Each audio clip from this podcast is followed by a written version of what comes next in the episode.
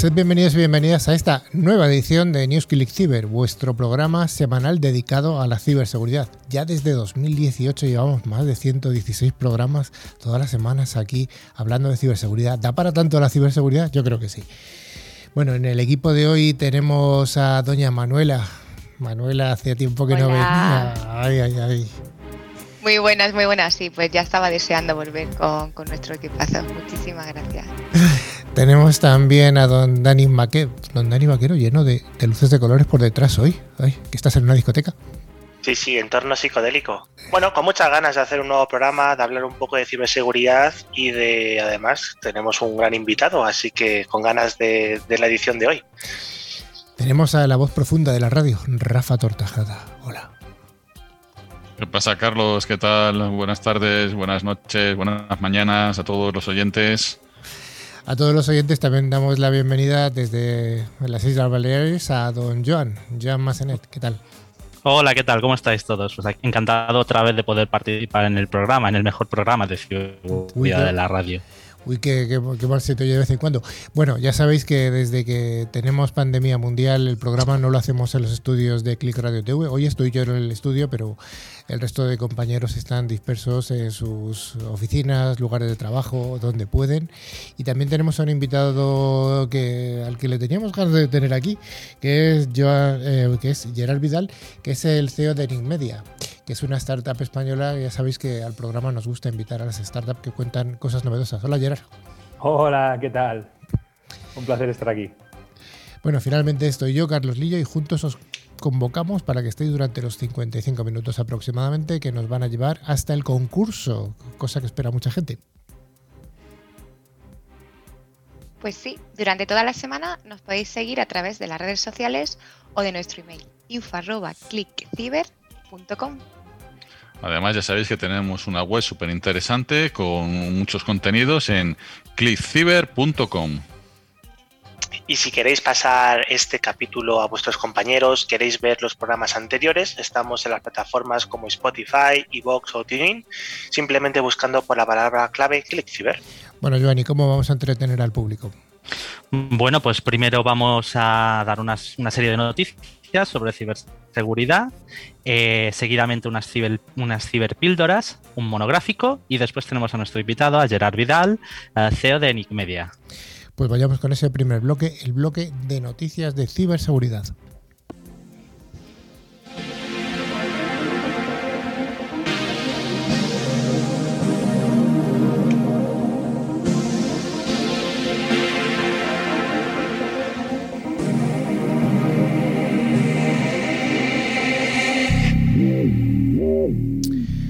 Cada semana, Netscope, solución líder en protección de entornos cloud, nos trae las noticias más jugosas. Y la primera de ellas es una noticia real. ¿Pero real? ¿De qué es real o de qué es monárquica? Bueno, la reina pide no bajar la guardia ante el ciberacoso, las tecnoadicciones o la obesidad digital en menores. En este caso, la reina Leticia ha advertido de los riesgos de Internet en menores y ha pedido hacer compatible un uso responsable, respetuoso, crítico y creativo de la tecnología con el desarrollo de las capacidades digitales para propiciar un progreso inclusivo y sostenible que garantice el bienestar, el bienestar social. Manuela.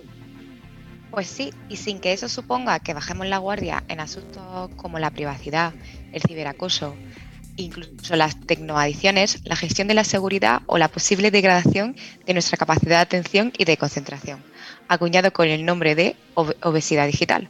Así lo ha manifestado este martes doña Leticia durante su intervención telemática en el acto con motivo del Día Internacional de Internet Segura, organizado por el Instituto Nacional de Ciberseguridad, INCIBE, bajo el lema Más conectados, más seguros.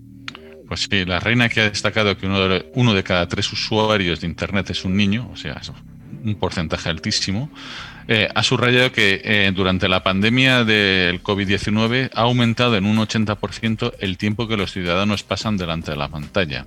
Así ha añadido que este año es más pertinente que nunca poner encima de la mesa el uso que se hace de Internet.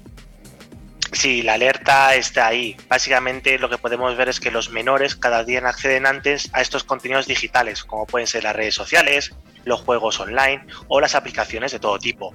Entonces, esta jornada que organiza el INCIBE tiene como objetivo pues, promover el uso seguro de estas tecnologías digitales y especialmente enfocado a los niños y jóvenes, así como para animar a usar Internet de una forma segura.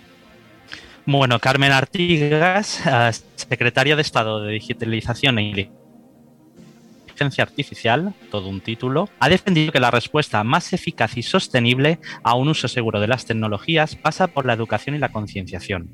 En la red encuentran información, se relacionan y mejoran sus capacidades, pero en muchos casos no son conscientes de situaciones de peligro a las que se exponen, ha advertido.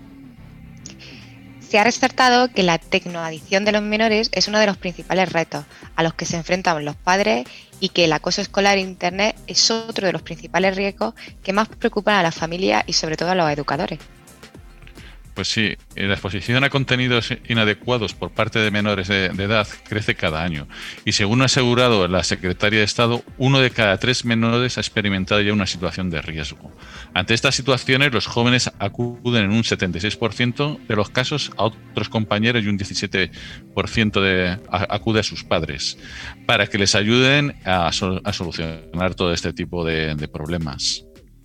Tenemos que recordar que INCIBE ha puesto a disposición de los ciudadanos una línea de ayuda a la ciberseguridad, que es el 017, y donde podemos llamar y preguntar nuestras consultas al respecto.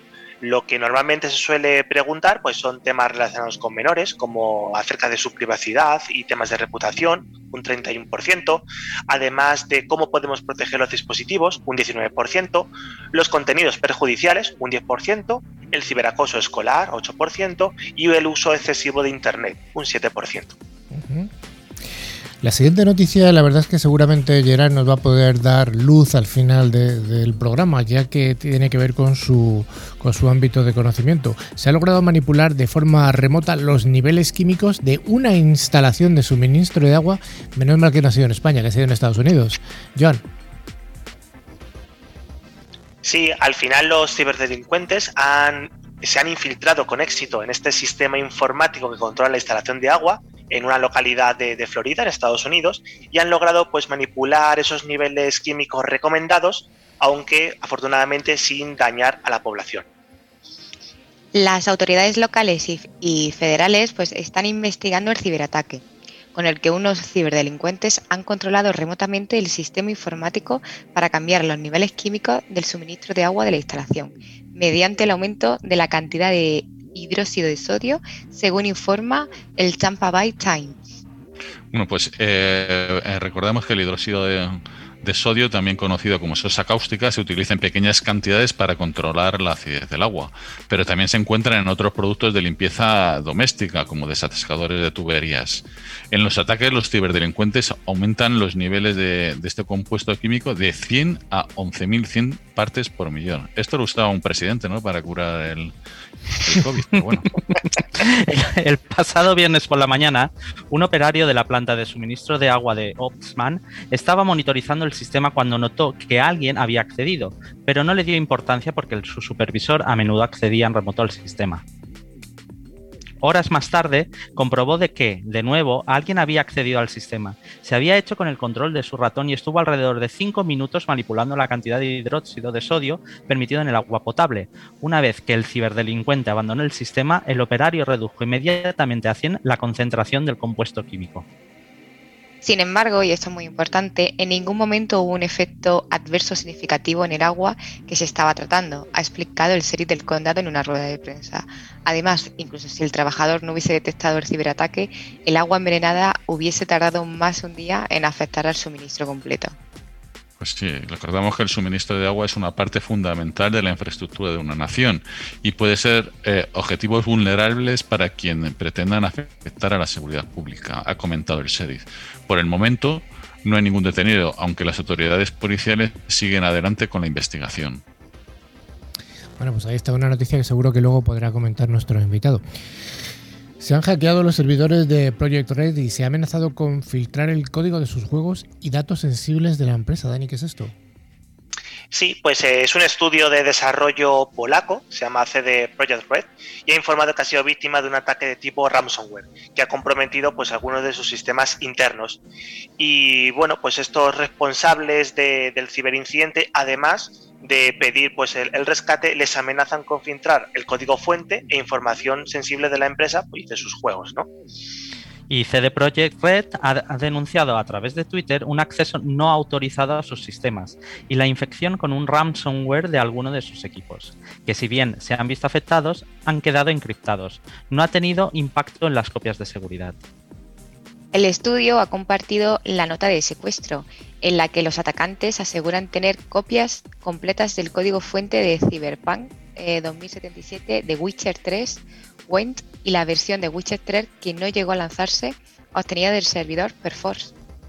Pues sí, también asegura tener en su poder documentos financieros, administrativos, legales y de recursos humanos, así como de inversores, y amenazan, por supuesto, con filtrar todos los datos obtenidos si no llegan a un acuerdo. La finalidad es perjudicar la imagen del estudio de desarrollo y hacer que los inversores pierdan la confianza en ellos. Sí, bueno, la empresa CD Projekt Red está investigando lo sucedido y ha asegurado que no va a ceder al chantaje ni a las demandas de los ciberatacantes, pese a ser conscientes de que no hacerlo pues puede llevar a publicar sus datos y verse comprometidos y bueno, afectar a su, a su negocio, obviamente. Bueno, pues Click Cyber se da una vueltecita por el mundo por los ciberataques o hackers y en este caso, como no, volvemos a hablar de nuestros amigos norcoreanos, ya que hackers norcoreanos han robado más de 300 millones de dólares para financiar misiles, que es lo que le gusta a Kim Jong-un. la verdad que no hay nada como eso para él. Así que un ejército de piratas informáticos de Corea del Norte robó a través de Internet más de 300 millones de dólares durante 2019 y 2020 para financiar los programas de misiles nucleares y balísticos del país, según un informe confidencial de Naciones Unidas obtenido por, por varios medios internacionales. Sí, según informa la CNN Reuters, Corea del Norte produjo material fisible, eh, mantuvo instalaciones nucleares y mejoró su infraestructura de misiles balísticos mientras continúa buscando material y tecnologías para estos programas en el extranjero. También se indica en el informe que los ataques que realizaron fueron contra instituciones financieras y, y casas de cambios virtuales. Rafa, tú no serás uno de ellos, ¿no? De, los, sí, eh, yo, tengo un montón en bitcoins. Sí, lo sé. ¿Has superado ya, la barrera de los. Con lo cual, ¿has superado, ¿Has superado ya los 10 millones de dólares de beneficio? Más, eh, estoy por ahí. Vale, vale. Estoy por ahí. Algún día me contarás el secreto. La policía ucraniana ha arrestado al autor del servicio de phishing más grande del mundo, que se llama UAdmin. Sí, la policía de Ucrania, en colaboración con las autoridades de los Estados Unidos y Australia, cerraron la, semana pasada uno de los servicios de phishing más grandes del mundo, que se utilizaba para atacar a las instituciones financieras en 11 países, entre ellas España, causando pérdidas de decenas de millones de dólares.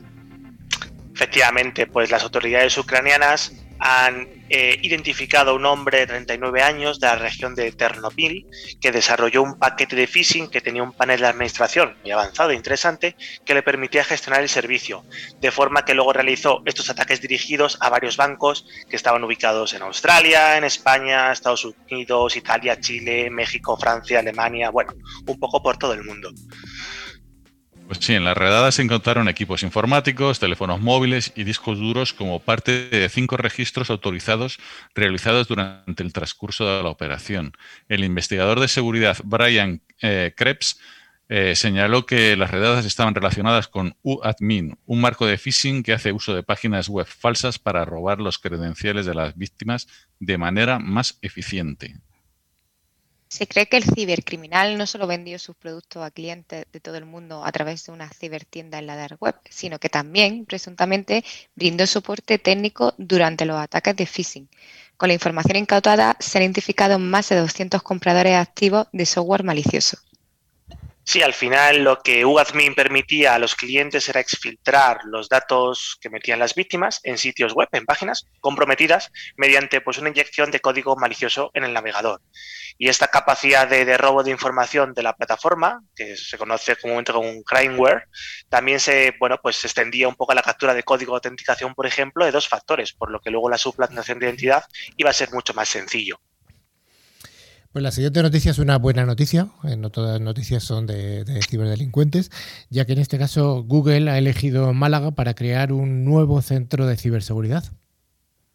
Sí, bueno, y el hecho de haber elegido Málaga, la verdad es que a mí me provoca una envidia tremenda. Enhorabuena para mí, nuestros compatriotas de Málaga. Uh -huh. eh, pues sí, Google ha elegido como lugar para abrir este nuevo centro. No ha sido una casualidad. Esta región uh, cuenta con un gran ecosistema de startups, incubadoras y aceleradoras de empresas desde hace bastante tiempo. Google cuenta uh, que fue en 2012 cuando adquirieron Virus Total, equipo que está en constante colaboración con la Universidad de Málaga con la intención de fomentar el ecosistema y que ahora pasará a desarrollar su trabajo desde el nuevo Centro de Ciberseguridad de Málaga. Este nuevo centro pues, va a estar en el antiguo edificio del Gobierno Militar de Málaga, que está en el Paseo de la Farola, y ese edificio pues va a ser reformado pues, para poder albergar un poco todo, todo esto que estamos comentando. Tiene un espacio de 2.500 metros cuadrados y pues más de 40 profesionales que venían del equipo de Virus Total pues se van a ubicar allí. Pero además pues tendrá espacios abiertos para que incluso los ciudadanos y empresas que lo necesiten puedan asistir. Sí, cabe destacar que este proyecto tiene como objetivo acelerar la transición digital de España y cuenta con una inversión de unos 650 millones de dólares durante cinco años, que no está nada mal. Pues esta gran inversión de la compañía eh, no solo es para este proyecto, sino que habrá otros muchos más proyectos desti destinados a potenciar la digitalización de todo el país. Bueno, ya la última noticia nos habla de una, de una nueva normativa que va a implantar la ONU que dice que todos los nuevos vehículos van a tener que llevar un certificado de ciberseguridad. Manuela, ¿esto qué es? Pues sí, esta normativa que obliga a los vehículos a contar con un certificado de ciberseguridad ha entrado en vigor el 1 de enero de este 2021 y será de obligada aplicación en todos los países de la Unión Europea y afectará a coches, furgonetas, autocaravanas, camiones y autobuses, sin olvidar a los vehículos ligeros de cuatro ruedas. Bueno, ahí me faltan los patinetes eléctricos, que son un peligro, vamos, increíble, pero bueno.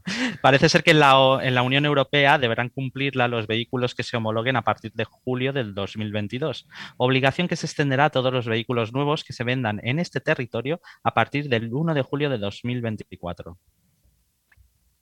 Sí, para lograr este certificado de ciberseguridad, pues los fabricantes tienen que demostrar que sus modelos pues, están protegidos frente a 70 vulnerabilidades. Y ese listado de riesgos a evitar pues, incluye ciberincidentes, ciberataques durante el propio desarrollo, la producción, incluso la postproducción del vehículo.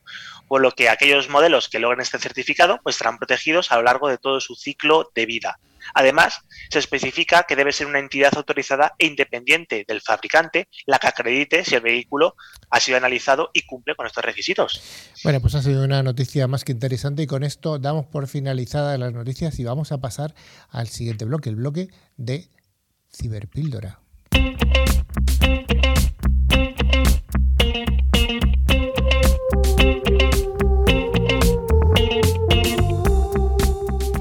Una de las misiones de NewsClick Cyber es la difusión de conceptos tecnológicos y el que hoy vamos a desarrollar es cuáles son las cinco mejores plataformas de recompensas de errores para ver en este año, en el 2021. Joan, ¿qué es esto de plataformas de recompensas?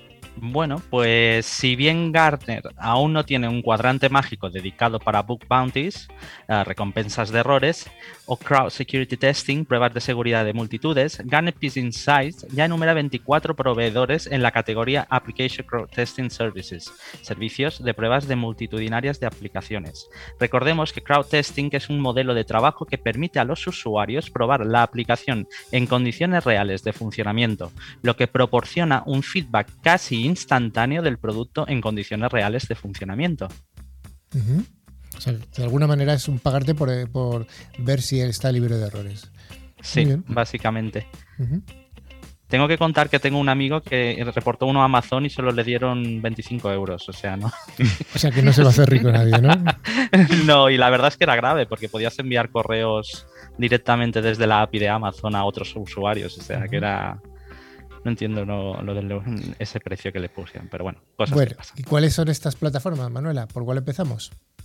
Pues vamos a empezar por la primera, que es HackerOne. Es una plataforma respaldada por numerosas empresas de capital de riesgo de renombre. HackerOne es probablemente la marca de bounty más conocida y reconocida del mundo. Según su informe anual más reciente, más de 1.700 empresas confían en la plataforma HackerOne para aumentar sus capacidades de prueba de seguridad de aplicaciones internas. El informe también dice que sus investigadores de seguridad ganaron aproximadamente 40 millones de dólares en recompensas solo en 2019 y 82 millones en acumulado. Sí, además HackerOne es bastante famoso porque alberga el programa de bug bounty del gobierno de Estados Unidos, que se conoce como Vulnerability Disclosure Program, el VDP. Y además ahora, pues además de tener ese tipo de eh, programas de bug bounty, también ofrece servicios de pentesting, de pruebas de penetración cibernética, podemos decir, con investigadores de seguridad que están repartidos por todo el mundo. Tiene una sólida, bueno, cartera de certificación de seguridad, como por ejemplo la ISO 27001 o el FedRAMP, ¿no? que es el Programa Federal de Gestión de Riesgos y Autorizaciones, por decir algunas. Sí. Sí, otra plataforma es eh, Background, que fue fundada por el experto de ciberseguridad Casey Ellis y, es probablemente la, la, plataforma de Book Bounty más creativa e inventiva. BotCrown eh, promueve activamente no solo los servicios tradicionales de prueba de seguridad colectiva, sino también la gestión de superficie de ataque y un amplio espectro de servicios de pruebas de penetración para IoT, API e incluso redes. O sea, muy de moda. bueno, pues Backcrowd eh, también tienes numerosas capacidades de integración del ciclo de vida del software o del desarrollo de software, el SDLC, lo que hace que el flujo de trabajo de DevSecOps sea más rápido y más fácil para sus clientes adinerados. Backcrowd es famoso por albergar programas de bounty para gigantes de la industria como Amazon, Visa y eBay así como para la venerada Asociación de Educación en Ciberseguridad, ISC. Muchos principiantes en la investigación de seguridad están familiarizados con Backcrowd gracias a la Universidad Backcrowd, los seminarios web de seguridad en curso y la capacitación organizan, eh, que organiza eh, eh, tanto para sus clientes como para sus investigadores. También tenemos Open Back Bounty, el proyecto Open Bank 20 que se ha disparado es la única plataforma sin fines de lucro de divulgación de vulnerabilidades y Back Bounty de toda la lista. Su rango de Alisa dice que Open Back Bounty está a punto de superar con éxito a la mayoría de sus competidores comerciales. Alexa, apaga la luz del salón. No, eh, quería preguntar, ¿eh? ¿qué es Alexa, Dani? Bueno, el rango de Alexa, el rango de tráfico de Alexa es una estimación que se hace de la frecuencia con la que se visita una página web en relación con el resto. Lo que significa que este rango de una web no solamente depende de su propio tráfico, sino también de la variación del mismo que afecta a las demás. Entonces, bueno, pues volviendo un poco al, Open Back Bounty que comentaba Manuela, eh, tiene más de 1.200 programas activos y permite la divulgación coordinada de esos problemas de seguridad de cualquier web que se esté en su sistema si se ha detectado por medios no intrusivos. Eh, la creación de un programa de, de Bug Bounty dentro de Open Bug Bounty, vaya, es totalmente gratuita y bueno, no tienes, no tienes ninguna obligatoriedad de hacer un pago monetario a los investigadores, aunque se anima al menos a agradecer a estos investigadores cuando eh, detectan algo, pues incluso ofrecer alguna una recomendación pública por sus esfuerzos. Sí, además aloja eh, programas para empresas como A1 Telecom Austria y Drupal, con más de 20.000 investigadores de seguridad y casi 800.000 vulnerabilidades de seguridad presentadas hasta ahora. La plataforma dice que sus políticas y procesos de divulgación se basan en el estándar ISO 29147. Bueno, y también coopera con los CERT nacionales y las agencias o cuerpos del Estado proporcionándoles una API gratuita para la plataforma y manteniendo la confidencialidad de los detalles de la vulnerabilidad. Bueno, y creo que ya vamos por la cuarta plataforma, si no me equivoco, que sería SynAC, que bueno, pues tiene muchísimos respaldo en cuanto a fondos de capital riesgo de cierto renombre, como el Intercapital, el Cleveland Perkins o alguno más. Y SynCAC fue nombrada compañía CNBC Disruptor cuatro veces seguidas, desde 2015 hasta 2019. Así que se encuentra en una posición pues, muy alta dentro de estas plataformas comerciales de Backpanty y ha sido también nombrada como una de las 25 principales empresas emergentes de software dentro de los cuadrantes de Gartner.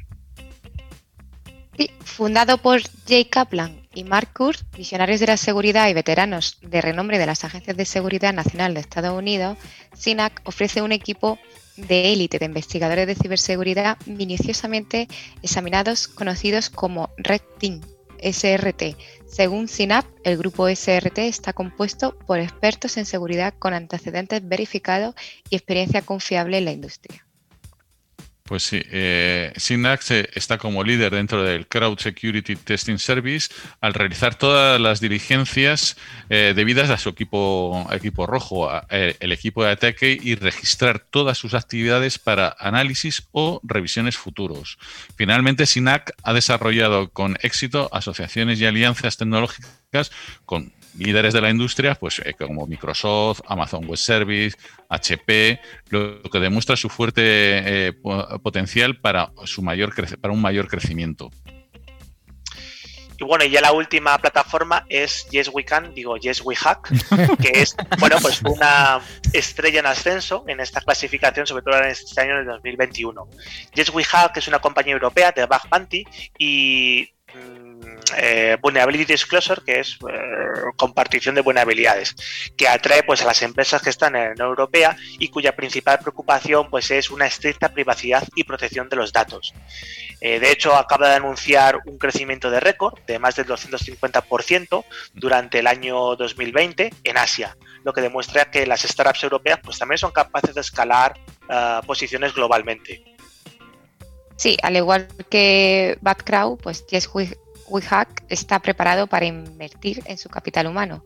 El año pasado lanzó un programa de, capacitación para ayudar a los cazarrecompensas de errores a perfeccionar sus habilidades con la plataforma Yes WeHack Dojo. Cuenta con cursos introductorios y desafíos de capacitación enfocados en áreas de juego y vulnerabilidades de seguridad específicas. Y bueno, y con Dojo, los investigadores de seguridad de todo el mundo pueden mejorar sus habilidades de prueba de seguridad de software. Por último, Yes We Hack demuestra de forma convincente su capacidad para atraer clientes europeos de renombre, como el conglomerado francés o VH. Bueno, pues hasta aquí estas cinco grandes, hay más. Y como ha dicho Joan, un amigo suyo, que después de pegarse una buena currada le dieron una recompensa de 25 mil dólares, ¿me has dicho? 25 euros. Ah, 25 euros. 25 euros. sí, sí. No consideraron que fuera tan grave la vulnerabilidad, ¿no? Seguro que el hombre se pegó ahí su currada. Bueno, pues hasta aquí la sección de Ciberpíldora.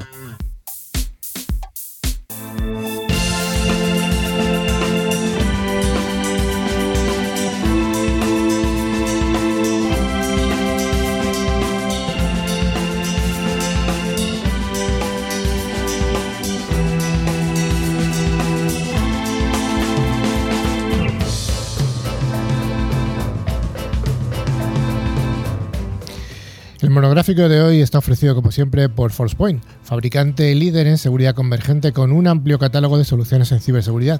Y hoy tenemos un tema candente, vamos a hablar de lo que es la PAM. La PAM es el Privileged Access Management o en español gestión de accesos privilegiados o con privilegios. Eh, Dani, me gustaría preguntarte qué es un acceso privilegiado. Bueno, pues de manera rápida y sencilla, un acceso privilegiado es tener suficientes permisos para poder modificar algo de calado. Es decir, normalmente nuestras cuentas de los usuarios normales, a lo que accedemos a los recursos de nuestra empresa o hacemos uso de las herramientas, eh, tenemos un acceso limitado. Podemos hacer ciertas actividades, lo que se considera como el uso diario y normal. Pero también hay una serie de cuentas, las cuentas de administración o privilegiadas, que cuando se utilizan, pues le dan permisos para poder acceder a todo lo que está por detrás, a esa configuración, para poder hacer pues algún tipo de gestión de cambio o bueno, lo que se tercie. Es lo que se conocen como cuentas de tipo root, admin, administrador, sysadmin, en fin, son cuentas de un nivel de permisos distintos y más elevados que las cuentas más pues normales. Hay veces que yo creo que la palabra privilegiada puede conducir a error y alguien se puede pensar que una cuenta privilegiada es el de la del presidente de la empresa, los directivos. ¿Estos son cuentas privilegiadas o no son cuentas privilegiadas en este sentido que estamos hablando hoy? No, no, ni mucho menos. De hecho, es habitual que pues esa directiva, por ejemplo, de la empresa tenga una cuenta normal y corriente. Estamos hablando pues especialmente a las cuentas que utilizan los grupos de comunicaciones, los grupos de trabajo de, redes, de sistemas, de microinformática, que se dedican a hacer pues las configuraciones adecuadas pues en las herramientas de nuestro día a día, en las herramientas de seguridad, en, en los tráficos, en las, bueno, en las comunicaciones que tenemos de forma interna. Es decir, nuestro jefe, por ser el jefe de la empresa no tiene por qué tener una cuenta privilegiada. En cambio, un administrador de sistemas, cuyo rango quizás sea inferior, sí que tiene acceso a esas cuentas que pueden realizar pues, a este tipo de configuraciones más avanzadas. O sea que sí que hace falta esta, esta gestión de cuentas privilegiadas. Oye, Joan, eh, ¿por qué se tiene que poner un sistema de supervisión y control como es la PAM para este tipo de, de alguna manera, llamarlos superusuarios? Bueno, yo lo primero que haría es no darle permisos al jefe nunca, eso para empezar, porque puede ser muy malo, pero bueno. Lo esencial eh, es para ver qué se está administrando, qué, está, qué están administrando estos usuarios, qué información está almacenada en los sistemas que soportan o qué sistemas críticos están administrando. En el caso de IT, las bases de datos corporativas, como por ejemplo los datos de clientes o sistemas con información clasificada, pensemos que alguien que accede a esos sistemas se puede marchar de la empresa y se lleva contraseñas de administración o puede haber creado otros usuarios con credenciales de administrador. Y también debemos pensar en que gran parte de las empresas están subcontratando actividades a terceros, desde sistemas ETI hasta los famosos SOC y que cualquiera que acceda a los sistemas tendrán usuarios y contraseñas que en muchos de los casos pues serán genéricos. Exactamente, Manuela. Y es que, como decir, ¿quién está vigilando al vigilante? ¿Estos administradores internos o una contrata eh, tienen acceso a sistemas críticos y, se debe proveer de un medio para controlar tanto los accesos eh, y en el caso de que se vayan, eh, porque hay en estos, sobre todo en estas contratas, hay muchas rotaciones que son muy habituales, se vayan sin conocer esos credenciales de administración. Claro, y es que la gestión de las contraseñas es algo engorroso y, y difícil de llevar bien en una empresa. Por eso surgen los sistemas PAN, que van a almacenar las credenciales y van a supervisar y monitorizar el acceso a los elementos claves de la organización.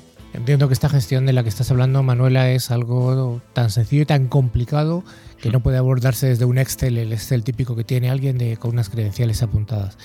Oye, Dani, efectivamente no. Esto es lo que no debe hacerse. Oye, Dani, coméntanos cómo funciona un sistema PAM. Bueno, pues una herramienta de, tipo PAN lo que va a ser es va a ser un sistema centralizado. Ese sistema centralizado va a almacenar pues, las joyas de nuestra corona, que son las credenciales, las contraseñas para poder acceder a los sistemas. Y las va a almacenar de una forma segura, para que bueno, pues estén protegidas ante ciberincidentes. Entonces, cuando una persona por su trabajo diario necesita acceder a esas credenciales para conectarse a una herramienta, lo que va a hacer es lanzar esa sesión a través de la herramienta PAM.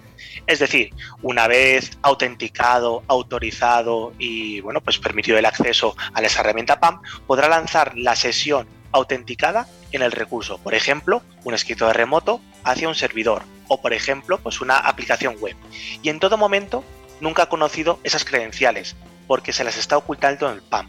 Entonces, por un lado, seguimos permitiendo que nuestros usuarios se puedan conectar a los recursos con los privilegios que necesiten para hacer su trabajo diario, es decir, seguimos facilitando la conexión, pero por otro lado la estamos securizando porque no le permitimos que conozcan esas credenciales.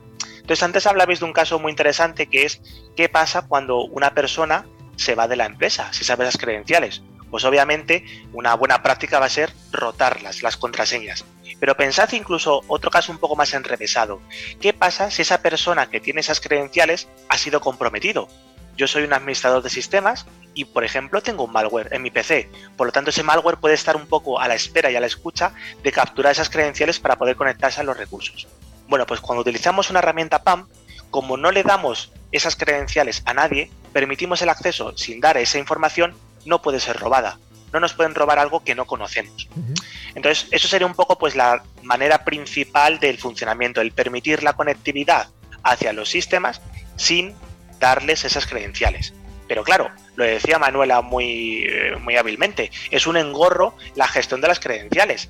Es un trabajo que, como se dice, ni agradecido ni pagado, porque requiere muchísimo esfuerzo, tanto humano como técnico, y, no tiene ninguna repercusión que sea visible.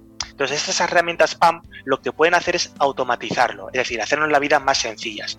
Van a tanto comprobar en tiempo real si esas credenciales son correctas para cada sistema, pero también van a poder hacer esa rotación automática tanto como nosotros queramos. Por ejemplo, pues una vez al mes, una vez a la semana, una vez al día o incluso de modo paranoico, una vez cada vez que alguien se conecte. Entonces, esa rotación de contraseñas, oye, pues nos protege también ante posibles robos. Si de alguna manera nos han robado una contraseña, como la hemos rotado, pues esa información que nos han robado ni siquiera va a ser utilizable porque la contraseña ha cambiado. Entonces, estas acciones de eh, automatización pues son súper útiles. y, además estamos pensando siempre en que eh, son los usuarios, las personas, las que acceden a un PAM para autenticarse y nada más lejos de la realidad. Pensad que podemos tener programas, scripts, aplicaciones, servicios que necesitan autenticarse para conectarse a donde sea y hacer su trabajo. Bueno, pues estos servicios, estas cuentas de servicios, estos scripts, estos programitas, también pueden preguntarle al PAM oye, dime la credencial para conectarme a ese recurso y poder hacerlo.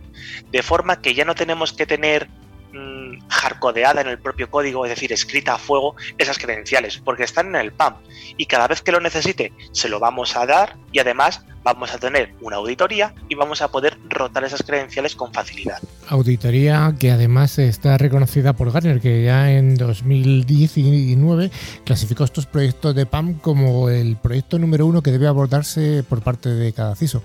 Sin duda alguna ha sido un monográfico, por supuesto, no hemos cubierto todo lo que hace una PAM, pero sí que hemos dado algún, algún matiz de, de por qué es necesario y las explicaciones de Dani de cómo, además basadas en su experiencia personal, que sabemos que se ha pegado con este tipo de sistemas, los PAM.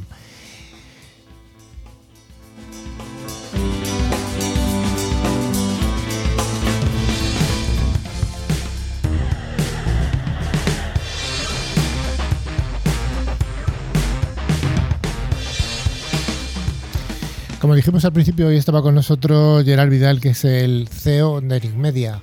¿Qué tal, Gerard? ¿Qué tal? ¿Cómo estáis? Muy bien. Eh, ¿De dónde sois? ¿Sois españoles? Pues sí, sí, sí. Yo nací en Lleida, pero, pero la empresa está basada en San Sebastián y tenemos oficina en Madrid.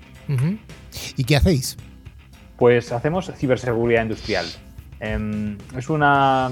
Normalmente es cuando hablamos de ciberseguridad siempre estamos pensando en ordenadores, en centros de procesadores de datos, en cloud, pero ahora mismo hay una nueva tendencia que es securizar esas redes productivas, ¿no? Imagínate pues una planta de aguas, una, red eléctrica o una fábrica de, alimentación o de componentes, ¿no? De coche. Has hablado de agua. Hemos dado una noticia que tenía que ver con tu sector. ¿Tienes algo que comentar sobre esta noticia que ha ocurrido en Estados Unidos del cambio? Sí, sí, sí, sí, es muy interesante. De, hecho, em, es uno de los es uno de los pocos casos que hay documentados. Normalmente, cuando ocurren este tipo de incidencias, no se suelen documentar. Hay un suele haber, bueno, pues eso, hay un poco de misterio. Ya a día de hoy se están abriendo más estos esfuerzos a documentar, ¿no? Cuáles son cuáles son este tipo de ataques. El gobierno americano, de hecho, está haciendo un grandísimo esfuerzo, va a hacer un grandísimo esfuerzo este año debido a este tipo de ataques, porque ya ha pasado, ¿no? No sé si es un ataque de SolarWinds, creo que seguro que lo habéis comentado. Sí, sí, varias veces. Que ponen en jaque a toda la, a toda la, a toda la economía, ¿no? Entonces, al final, con el caso de las aguas y de esas infraestructuras críticas, ha quedado claro que también están muy desprotegidas, ¿no? Por poneros, si queréis, para ir un poco en detalles, el ataque de, que han sufrido esta infraestructura no es para nada sofisticado. Es decir, el, el, tío que lo ha podido causar puede haber sido cualquiera. No estamos hablando de, una nación-estado, sino a lo mejor es alguien que ha visto un videotutorial de YouTube y se ha venido para arriba y, lo ha intentado. Realmente lo que ha ocurrido es que alguien, hay un programita que seguramente muchos conoceréis, que es el TeamViewer, ¿no? que te permite hacer conexiones remotas y se ha aprovechado de que en este, en este tipo de instalaciones industriales suelen ser muy viejas, pensad que muchas de ellas, pues el agua viene usándose históricamente pues toda la vida, ¿no? y seguramente esa planta de esa planta potabilizadora de, agua de Florida, cuando se instaló y cuando se hizo, no tenía ningún sistema de ciberseguridad. Entonces es muy sencillo que alguien, si no ha habido ninguna mejora en ese proceso productivo industrial, alguien se cuele y puede llegarte hasta la cocina, ¿no? Entonces, eso es lo que ha ocurrido básicamente y eso es lo que suele pasar en todo este tipo de entornos. Ya. ¿Y cómo podéis vosotros ayudar desde Enigmedia a este tipo de empresas industriales? ¿Cuál es vuestra propuesta? Pues mira, nosotros tenemos una propuesta que además eh, tenemos la buena noticia que justo hemos lanzado para, para EMEA, ¿no? una solución conjunta con, con Schneider, que, con Schneider Electric, que permite proteger esas infraestructuras de agua de una forma muy sencilla sin tener que cambiar los equipos. ¿no? Normalmente uno de los grandes problemas que hay es que cuando tú quieres modificar una, una red, por ejemplo, una red de aguas, una red eléctrica, tú tienes que hacer alguna mejora en la red, ¿no? Tienes que sustituir un equipo y colocar otro. Eso es un problemón porque esa red no puede parar. Imagínate, si yo te digo que voy a mejorar una red y, y paro, tú no, no, quieres dejar, no quieres tener menos agua, no quieres tener, no puedes dejar de tener electricidad. Entonces, ¿qué es lo que hacemos nosotros? Tenemos una solución que sin modificar esa red ni tener que pararla, mejora la ciberseguridad de toda esa infraestructura. Entonces, lo hemos hecho con una, con una aproximación le hemos dado un poco la vuelta a todo, ¿no? Entonces es una solución muy sencilla que al final es un, un one-stop shop que le llaman en Estados Unidos, ¿no? Es una, tiene todas las, las, funcionalidades básicas que se requieren en esos entornos industriales y está lista para que sin tener que tener una, digamos, unas eh, eh, ¿cómo se llama? cualificaciones especiales en ciberseguridad, ¿vale? Uh -huh. No tienes que haberte, tienes que hacer un gran training ni tienes que ser un experto hacker para poder configurar ese equipo, puedes desplegarla en el terreno. Esto es importante porque tienes que pensar que la persona que tiene que desplegar esos equipos tiene que tener un, un, conocimiento de los procesos. Es decir, no es lo mismo desplegar en una red de agua que en una red eléctrica, ¿vale? Uh -huh. Y los procesos, el, digamos los procesos, el, la certificación de riesgos laborales que tengo que tener si trabajo en una red de aguas no es la misma que en una red eléctrica, ¿no? Y eso es importante. Entonces, gracias a esta solución podemos abordar estos distintos segmentos de una forma homogénea y muy sencilla. Oye, ¿habéis acercado ya vuestro producto al mercado de industrial español? Estoy pensando en utilities, estoy pensando en... Sí, sí, en... tenemos, ten, tenemos varios casos de uso, no solo en el mercado español, también, en el, también fuera. Y tenemos, la verdad que tenemos la suerte de tener gran, grandes referencias, ¿no? Eh, al, ser redes, al ser la mayor parte de infraestructura crítica no se puede, no uh -huh. se puede mencionar, uh -huh pero, pero la verdad que sí que hemos tenido esa suerte y lo que sí se puede mencionar es esa alianza pues, con Schneider Electric que nos ha, nos ha abierto el mercado y las puertas. Sí, porque aquí eh, has nombrado a General Electric, claro, es un mundo... Schneider, Schneider. Ah, perdón, Schneider, he entendido mal. Schneider, al final es un mundo de fabricantes eh, de, de, de, productos para la, la, industria, la gran industria. Sí, sí, es lo, al final es, es, es, es difícil porque sea, ha, sido, ha sido una tarea complicada, ¿eh? porque no, no, ha sido un proceso para nada fácil. El, para poder estar en una red industrial tú tienes que tener unas características de no, no puedes fallar, no te puedes permitir un fallo, uh -huh. no puedes dejar a alguien sin, sin servicio. O sea, no esto... se puede hacer lo de lo que nos ocurre en la informática de apaga el ordenador y enciéndelo otra vez. tal no cual, tal cual. Además, tú piensas que eh, si te están atacando en informática, ¿vale? Oye, apago los ordenadores y que no se me propague el ransomware. Si te están atacando en una, en una central, oye, o en una fábrica, tú no puedes parar de producir. O sea, no, no, no es válido el decir, bajo la eso es una denegación de servicio. ¿Sabes? Si lo, estás, si lo piensas, ya es un ataque en sí mismo, ¿no? Como apague, cómo se te ocurra parar. Ya, ya, ya, ya. Entonces. O sea, son entornos totalmente darle... distintos, el entorno IT del entorno OT, ¿no? Completamente distintos, completamente distintos y además es una, es una pasada porque lo que para un, por ejemplo, en, el entorno IT, ¿no? La, digamos, lo, máximo es la privacidad de los datos, ¿no? Oye, tú no puedes, es muy importante que no se haya una fuga de datos o, o, o que no sé, sí, que no, ¿sabes? Imagínate datos médicos, ¿no? No puedes enseñarlos a cualquier otro. En el entorno industrial, sin embargo, la sensibilidad que alguien te vea el dato no es para nada un problema. Es decir, si yo tengo un sensor que me dice que, yo qué sé, que la temperatura son 27, pues me da igual. De hecho, seguramente me bastará mirar algún manual de cómo se fabrica un proceso para saber que la temperatura son 27, no tienen que ser 27,3, ¿no? No, uh -huh. no, no es un problema que se me filtren esos datos. Sin embargo, la disponibilidad de las máquinas es justo lo contrario. O sea, en el entorno industrial se valora mucho más la disponibilidad de máquina, mientras que en el entorno IT bueno, pues si, yo qué sé, imagínate, si tú en lugar de conectarte, ¿no? Pues en lugar de conectarte, oye, en, en 100 milisegundos tardó 50, 500 milisegundos. Bueno, no hay ningún problema, ¿no? No tengo un pequeño problema ahí, pero no, no, no voy a sufrirlo. los requisitos de estándares. Por ejemplo, en el, en el- en el mundo IT quieres interconectividad de todos los dispositivos con todos y en el mundo industrial, como bien has dicho, son cuatro fabricantes, ¿no? Entonces, y si tú tienes una red de un tipo, no vas a entrar. Entonces, es un mundo, es un mundo muy curioso. Es un mundo, la verdad, que, que, que- que ha costado. ha costado, Oye, has, pero- has utilizado una palabra que en nuestro sector se utiliza o se ha utilizado mucho, que es infraestructura crítica. Eh, ¿Qué connotación tiene la infraestructura crítica? Bueno, habría, habría que aclarar primero que una infraestructura crítica es aquella que su impacto eh, de degradarse su servicio impacta gravemente sobre la ciudadanía. Eso Entonces, es. ¿Qué connotación tiene para vosotros, desde el punto de vista de ciberseguridad, una infraestructura crítica? Pues básicamente que tenemos que ofrecer para nosotros una infraestructura crítica es, bueno, es, digamos es nuestro es, es nuestro camino habitual, es decir, es quien, quien demanda el sentido. Desde el punto de vista de la seguridad, nosotros tenemos que mejorar toda esa seguridad, tenemos que asegurarnos además que podemos ofrecer esa seguridad. Nos puede atacar todo el mundo. Imagínate, tenemos que ser desde un ataque súper sofisticado, que sabemos que la probabilidad es muy baja, a los ataques más sencillos, cuya probabilidad es altísima. De hecho, normalmente nos basta a día de hoy, o sea, nos basta, digamos, lo, lo más habitual es que los ataques que ocurren es, oye, tengo la red plana, tengo una red que está todo conectado con todo, y resulta que mi mayor problema es que como haya una, un fallo, o sea, como imagínate, si he conectado la red IT con la red OT, con la red industrial, me pasa un ransomware y se me para la producción.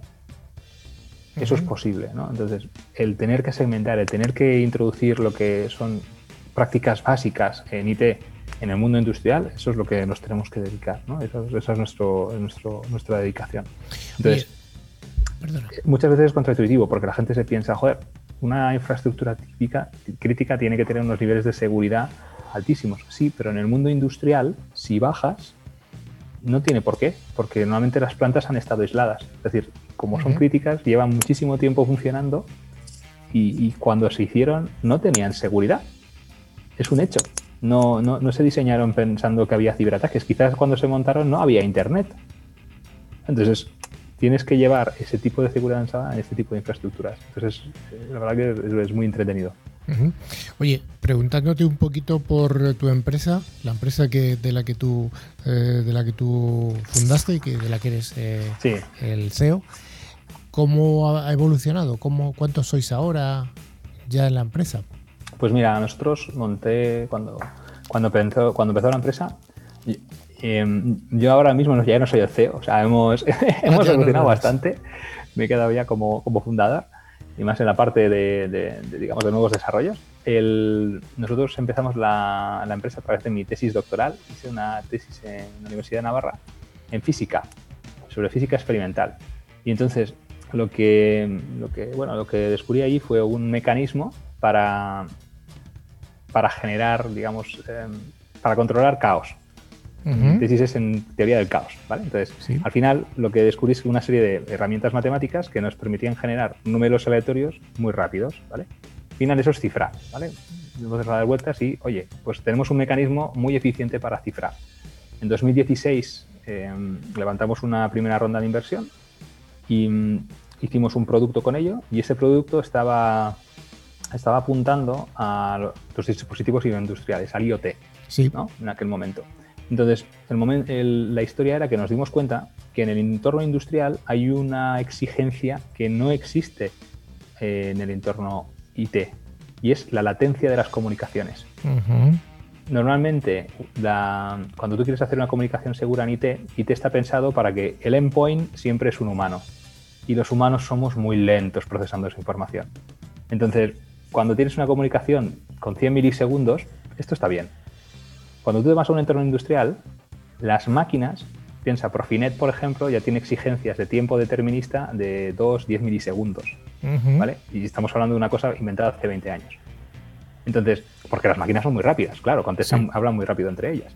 Entonces, si tú vas a introducir cifrado en un, meca- en un sistema de IT, la, la- la latencia importa poco, pero como vayas a OT, es crítico. De hecho, las comunicaciones industriales no van cifradas por, defecto. Piensa lo que te estoy diciendo ahora en el mundo IT. En este mundo de ciberseguridad parece una locura, sí, sí. Claro, ¿qué me estás contando? No hay nada, nada, no hay nada, no hay nada. Puedes cambiar, te puedes entrar, puedes cambiar un 0 por el 1 y no pasa nada. Nadie se da cuenta. Entonces, al, gracias, gracias a nuestra tecnología, mm, montamos este producto diferencial, ¿vale? Y es lo que, gracias pues, a diversos esfuerzos ya y sacando referencias, pues estamos ahora sacando al mercado con, con todo este apoyo. Pues qué bien.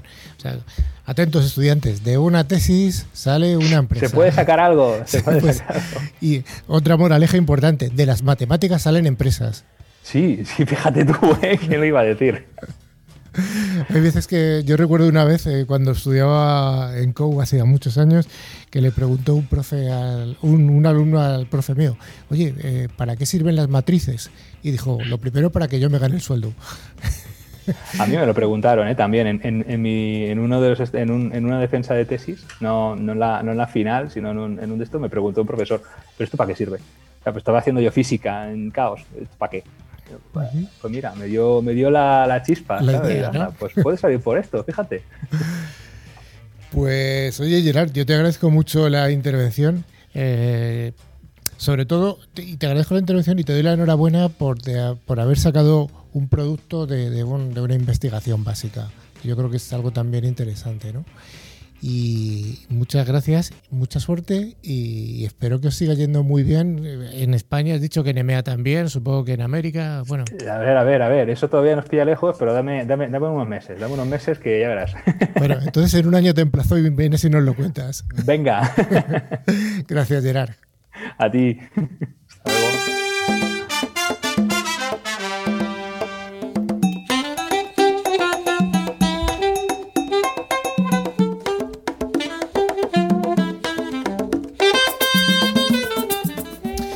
Llegamos al momento final, como decíamos al principio, el momento del concurso. Un concurso que está patrocinado por Tren Micro y ya sabéis que regalamos dos licencias anuales, cada una válida para tres dispositivos que pueden instalarse en PC, en Mac, en iPhone, etcétera. Lo primero que tenemos que decir es si tenemos ganadores de la semana pasada. ¿Los hay? Pues por supuesto que sí, Carlos, ¿cómo no vamos a tener ganadores? pues bueno, eh, nuestro primer ganador es Lorenzo Arencibia, de Gran Canaria, y nuestro segundo es Vicente Plaza, de Vizcaya. Enhorabuena a los ganadores. Enhorabuena a los premiados. Y la pregunta para la semana siguiente, ¿cuál sería? Mm. No hay nadie que se atreva con ninguna pregunta. ¿Cuál sería? ¿Cuál sería? Sí, que estaba silenciado. Ah, Ahora. Muy sencilla. ¿Qué hacen eh, eh, la empresa Enigmedia? ¿Qué se dedica? Muy facilita. Bueno, nos dé una pues, es suficiente. Si pensáis que sabéis la respuesta, que se dedica a Enigmedia, podéis participar enviándonos un email a info.clickciber.com, indicando el nombre, la localidad de, la que nos seguís y la respuesta, claro. Y para participar, ¿qué es lo que hay que hacer? Solamente enviar ese correo, no es nada más, es fácil, no, no hay que hacer ninguna tesis doctoral como la que había hecho nuestro, nuestro invitado. Bueno, pues Newsclick está llegando a su final. Pero antes de despedirnos, os recordamos que podéis eh, poneros en contacto a través de nuestro email info.clickciber.com. Y por supuesto también podéis seguirnos a través de nuestras redes sociales con Twitter, LinkedIn o Facebook. Si queréis consultar también la revista que, emitimos, estamos a través de nuestra web, clickciber.com, donde además ver otros contenidos de interés. Y bueno, finalmente os recordamos que a través de todas las plataformas de podcast podéis escuchar los programas anteriores, que están disponibles en iBots, Spotify, TuneIn, buscando la palabra clave ClickCiber. Me encanta cómo bien, lo bien que dices y Tune. Eh, Joan, eres el único que lo decís bien de todos. Todos lo decimos mal. Muchas gracias a todos y a todas. Nos oímos y nos escuchamos y nos vemos en siete días. Y mientras, como os hemos recomendado, eh, consultar nuestra página web con contenidos más que interesantes. Adiós a todos. Hasta luego.